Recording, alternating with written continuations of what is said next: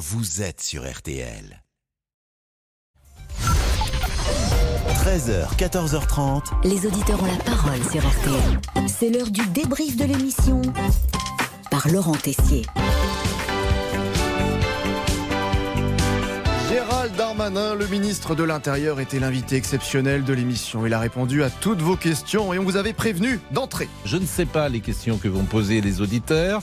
Euh, je les écoute tous les jours et j'imagine qu'ils ont des reproches à vous faire et peut-être des critiques à faire et puis peut-être aussi à, à- à vous encenser. Oui, on sait en tout cas, Gérald Darmanin, que nous pouvons compter sur vous pour faire un petit point euh, géographie de la France. Frédéric, bonjour. Oui, bonjour. Bonjour, monsieur le ministre. Bonjour, Frédéric, monsieur. Vous êtes euh, boucher, vous habitez dans le Nord, vous avez euh, Voilà. 50 Très bon département.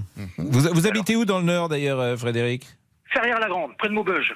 Bon, Vous connaissez Dans la Vénois, dans la Vénois. C'est pas aussi bien que Tourcoing, mais c'est pas mal. Tout à ça, c'est précis, mais Pascal Pro, notre Georges Clounet local à RTL, n'oublie pas qu'on est là quand même pour avoir des informations.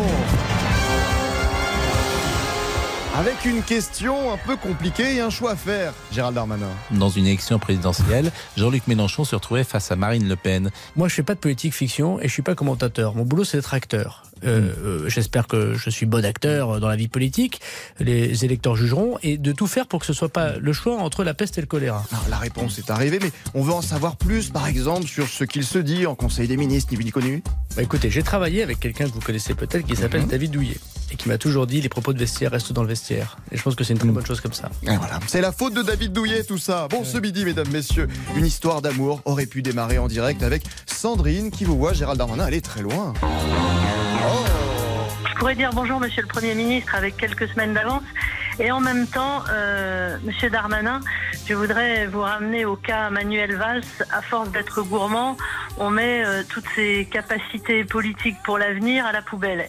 Ouais, mais Sandrine insiste auprès de vous, un petit conseil d'amis au passage. S'il vous plaît, euh, moi, je ne suis pas votre conseiller ministériel, mais euh, je crois que ce serait une erreur de devenir Premier ministre. Bon, vous avez l'air de l'écouter, enfin à peu près. Franchement, je ne cherche pas à vous plaire. Euh, je suis ministre de l'Intérieur, j'ai- mon rôle, euh, c'est un rôle euh, important, je crois. Euh, je ne suis pas en train d'imaginer dans trois mois ou en 2027. Ah, une histoire d'amour qui s'arrête déjà avec Sandrine au bout de 10 minutes après. Bon, vous avez le temps, monsieur le ministre, vous êtes jeune. Pascal a relu d'ailleurs avant l'émission votre page Wikipédia. Que je Et vous avez Paris. 42 ans, vous imaginez toujours faire de Non, j'ai po- 40 ans, vous êtes sympathique. Vous êtes- il est bientôt 14h30, c'est vrai qu'on vous a gardé plus longtemps que prévu. Pas de bol pour les sénateurs. Je dois répondre aux questions des Eh sénateurs. ben, et eh ben, eh ben, les sénateurs attendront. De Eh toute oui, façon, non, ils ont, le ils ont rien à Parlement faire, les sénateurs. Le, mais le- le gouvernement Travaille est pas. soumis au Parlement. Bien sûr que Bon. si, arrêtez de cette démagogie anti-parlementaire. Allez, le débrief pour aujourd'hui, c'est terminé. On file dans le nord de la France, tiens. Euh, Merci pour les auditeurs, surtout parce que c'est toujours intéressant cet euh, échange direct euh, avec eux. Et, euh,